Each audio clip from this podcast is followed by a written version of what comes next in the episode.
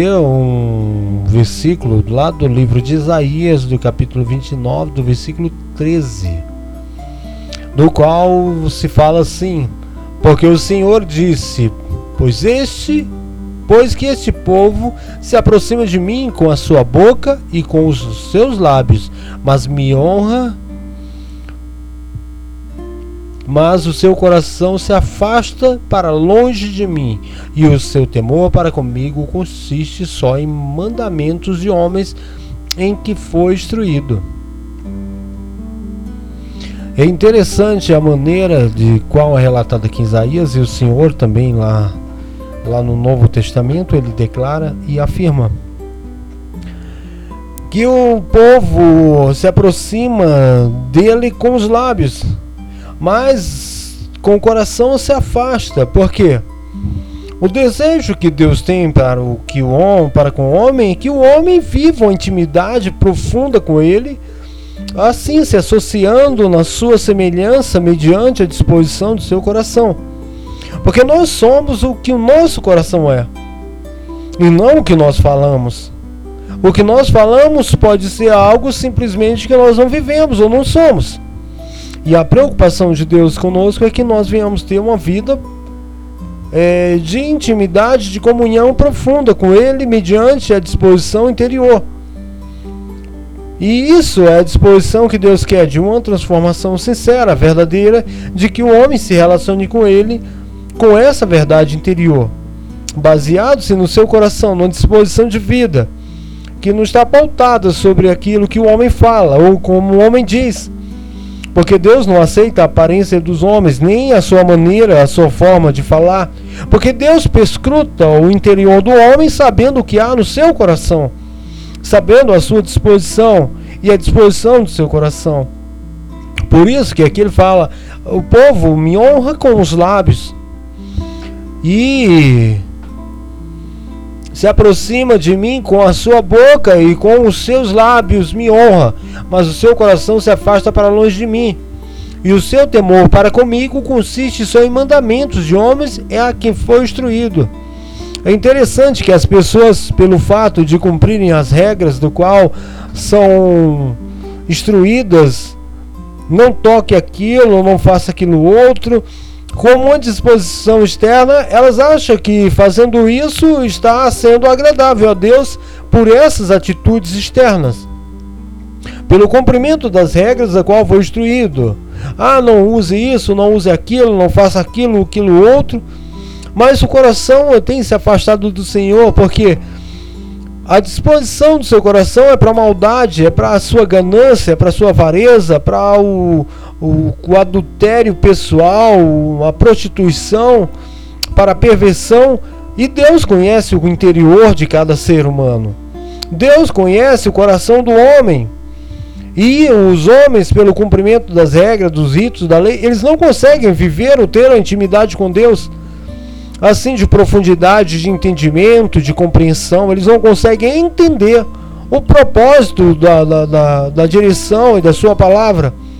Porque é simplesmente o cumprir-se as regras, os ritos, e se achar justificado perante Deus por ter cumprido os mandamentos, as regras, os ritos. E nós vemos um fato semelhante quando lá aquele jovem rico, que ele tinha uma conduta íntegra, vamos se dizer assim, de uma postura de uma pessoa que cumpria a lei, que cumpria as regras, mas dentro de si a disposição do seu coração era para avareza, para apego material ao ponto de rejeitar a salvação por Cristo chegar e falar, só falta uma coisa. Vai, vende tudo, dá aos pobres e me segue. Mas ele tinha o cumprimento das regras, a disposição externa de uma pessoa que estava guardando os mandamentos, mas interiormente ele não estava livre. Interiormente ele vivia uma prisão pelos seus bens e ele achava que aqueles valores tinham valor significativo para Jesus. Ao ponto que Jesus, diante dos seus valores, ele despreza completa, completamente o valor daquilo que o homem tinha como valor, porque ele pergunta: o que eu posso fazer de bom? Ou o que farei de bom para entrar no reino dos céus? Opa, peraí, eu posso comprar? Eu posso pagar? Qual o preço? E nós só temos um preço que, poder, que pode pagar. A entrada nossa no reino dos céus. E o preço é o sacrifício de Cristo Jesus. Mediante a sua morte, nós fomos alcançados. Nós fomos comprados por esse preço. Então não existe valor, não existe uma riqueza que pague o sacrifício de Cristo por nós. Porque o homem muitas das vezes não aceita a graça. Não aceita a graça porque ele quer cumprir umas regras e se sentir justificado por ter cumprido as regras, por ter deixado o cabelo crescer, por ter usado um paletó, uma gravata, uma blusa sem manga, uma blusa com manga, é, ter uma vida, entre aspas, na estética de uma pessoa convertida, mas dentro de si a maldade, a dureza, a insensibilidade da intimidade do conhecimento de Deus se passa distante. E nós temos que fazer essa autoavaliação de nós mesmos. Quem nós somos? O que estamos fazendo? Como estamos fazendo? Será que nós estamos só cumprindo regras ou mandamentos do quais os pastores falam que devem ser feitos? Os ritos, as regras, mas interiormente tem dentro de si uma serpente guardada, entendeu? Para fazer uso do sentimento achando que Deus é cego ou insensível, ou Deus é, não é onisciente. Mas Deus conhece a maldade interior do homem. Nós temos que buscar intimidade. Intimidade não é a boca que fala, não. Não é a boca que dá glória a Deus, não é a boca que se que diga que Deus é bom, que Deus é justo, porque Ele é justo, sem precisar que nós falemos. Deus é bom sem precisar que nós desejamos. Todo mundo sabe disso. Toda a humanidade ela sabe que Deus é bom, ou seja, até o ímpio reconhece que é Deus. A bondade, ele reconhece que tudo que é bom é de Deus. Ele até isso, até isso o ímpio reconhece. Mas nós temos que buscar justamente isso, essa transformação interior.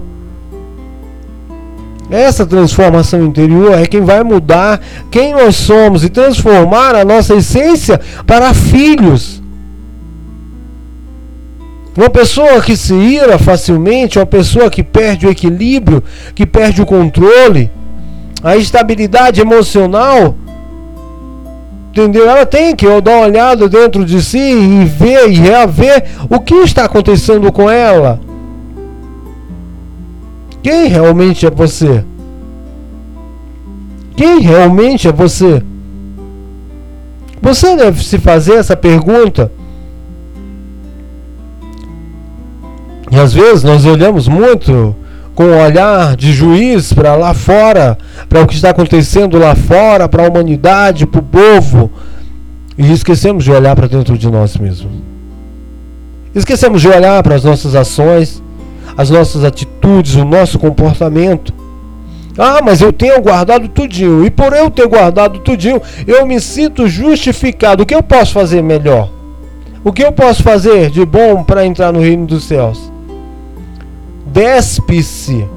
Ou seja, tira a tua roupa da velha cria.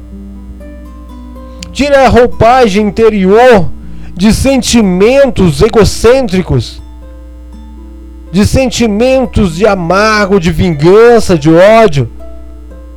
Tem pessoas que até a oração é uma maldição para a vida dos outros. Porque a oração dela é que Deus pula a pessoa, que Deus faça julgamento, que Deus condene o irmão ou condene a outra pessoa para que ela se satisfaça. Para que ela tenha uma satisfação pessoal. E Deus se torna o, gênio da lâmpada do qual vai satisfazer o desejo ímpio dela. Nós temos que olhar para as pessoas com um olhar de amor, olhar de graça, de amor e misericórdia. Olhar e ver que o amor de Deus é que nos mantém. Nós não temos em nós, ou parte de nós, o poder pessoal de auto-apoderar-se da justiça ao ponto de nos acharmos mais e melhores do que os outros. A ponto de nos colocarmos juiz e até impositor. Ninguém vai a Cristo porque você o obriga. Ninguém vai a Jesus porque você tem uma disposição, uma imposição do que é certo, do que é errado. Entendeu? Nós temos que passar um Cristo. Um Cristo que morreu e se entregou numa liberdade de amor para que você pudesse conhecer a verdade de um Deus que um Deus de amor, de um Deus que é o amor. Amor ao ponto de entregar o próprio filho para que nós não fôssemos condenados junto com o mundo. Porque a condenação do mundo é certa, é justa. Mas o seu, seu filho não merecia. Nós merecíamos, segundo as nossas atitudes, segundo aquilo que nós somos humanamente. Mas Deus, mediante o seu amor, ele demonstrou que nos ama. E esse amor ele tem impresso em nós pelo Espírito. E não pelas regras da lei. Não porque você tem feito, porque você ora. Não porque você toma atitudes diferentes e passa o tempo achando que é mais santo do que os outros, superior porque você é mais querida de Deus, porque você é mais querido de Deus, porque você ora mais, porque você faz isso, aquilo mais, porque você sempre faz mais, você não faz nada.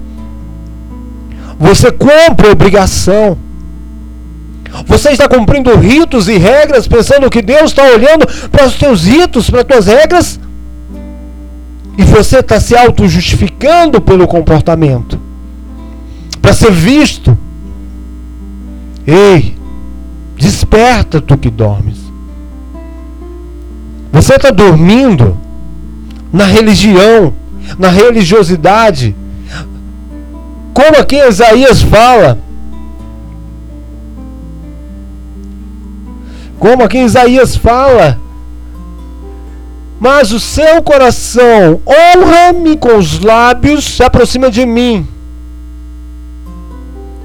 E com a boca e com os seus lábios me honram. Mas o seu coração se afasta para longe de mim. E o temor para comigo consiste só em mandamentos de homens quem foi instruído. E os mandamentos de homens são justamente as regras religiosas que nós aprendemos nos dias de hoje. Ninguém ensina, as igrejas hoje elas não ensinam que o homem deve se relacionar com Deus independentemente de que o pastor ou o pastor deva fale ou diga que deva fazer. A sua postura religiosa não te aproxima de Deus. A tua postura,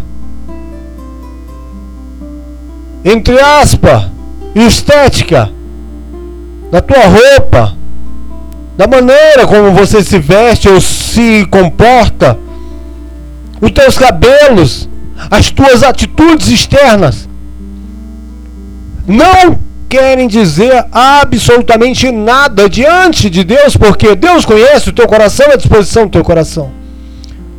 E Deus não vai te absolver pela tua conduta externa.